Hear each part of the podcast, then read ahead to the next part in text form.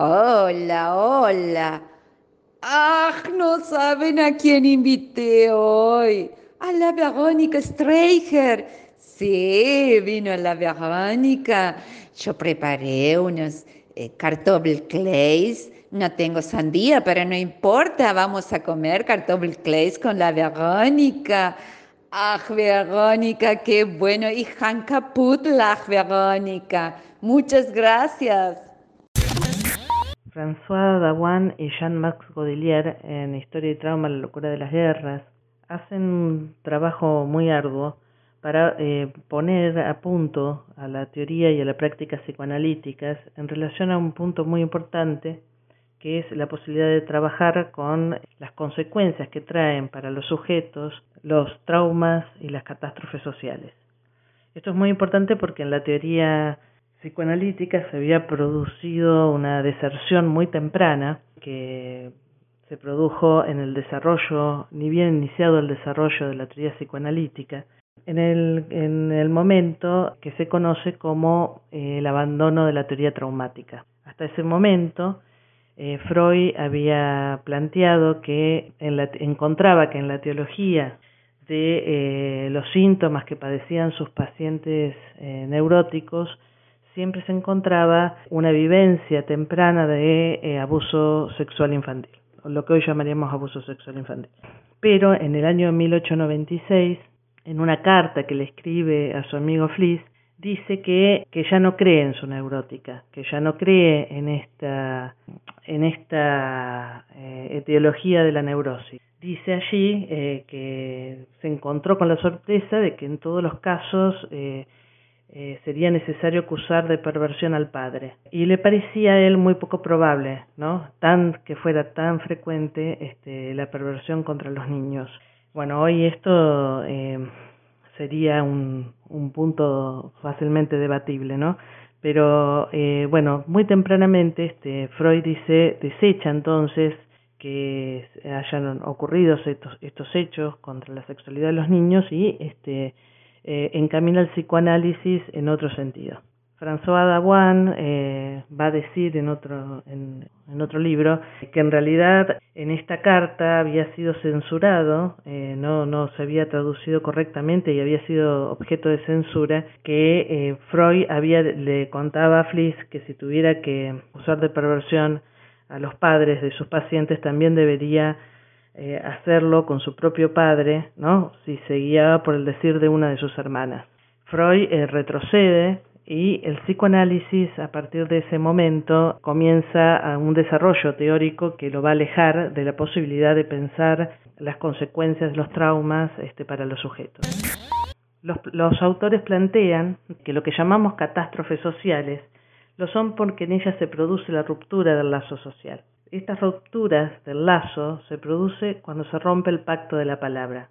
Cuando esto sucede, todo el edificio eh, de discursivo, que es el que nos permite enhebrar la realidad, se derrumba. La garantía de la palabra funciona como un tercero que se da cuando se empeña la palabra en un esfuerzo de honestidad. Pero cuando se rompe esa garantía, este pacto se rompe. Entonces, las palabras ya no dicen nada y además de esto, no pueden ser utilizadas para fiarse, ¿no? de lo que sucede, de la verdad, de lo que se dice, y por lo tanto dejan de servir de referencia. Eh, los autores plantean que estas catástrofes se producen a nivel de la gran historia social, por ejemplo en las guerras, ellos toman mucho este modelo, pero también y al mismo tiempo a nivel del pequeño lazo social. Por ejemplo, la familia, los grupos de pertenencia, un grupo de trabajo, el grupo de los amigos, el grupo de la militancia, aquellos a los que consideramos los nuestros, ¿sí? y que deberían honrar eh, su palabra para con nosotros. Eh, el pacto de la palabra entonces es traicionado por los propios, por aquellos que debieran cuidarnos, por aquellos en los que confiamos. Eh, no es posible que alguien que no es un propio nos traicione, porque nosotros no confiamos en alguien ajeno. ¿no? Eh, Dawan y Godelier dicen que los locos son eh, en realidad investigadores de la rotura de los lazos, de aquello que desaparece cuando se rompe el lazo, de lo que es rechazado de la historia. Me parece que es un punto muy importante porque estos desarrollos que hacen Dawan y Godelier permiten retomar el camino allí donde desertó Freud y para, para lo cual dan vuelta eh, patas para arriba la teoría psicoanalítica y desandan el camino, retomando importantísimos desarrollos teóricos que ocurrieron durante las guerras y que luego entraron en, en olvido. Eh, me parece que es central este punto porque nosotros vivimos en una época donde eh, el trauma eh, no es una excepción, no es que nosotros vivimos en épocas normales y, y, bueno, ocasionalmente ocurre algún suceso que rompe la normalidad y produce eh, y origina traumas, ¿no? Sino que, eh, como plantea Naomi Klein con, en la doctrina del shock, en nuestras sociedades, nuestro mundo, eh, es un mundo donde desde el, desde el poder se precipitan las catástrofes para aprovechar la rotura del lazo que conllevan e imponer de este modo políticas que de otra manera no podrían ser llevadas a cabo.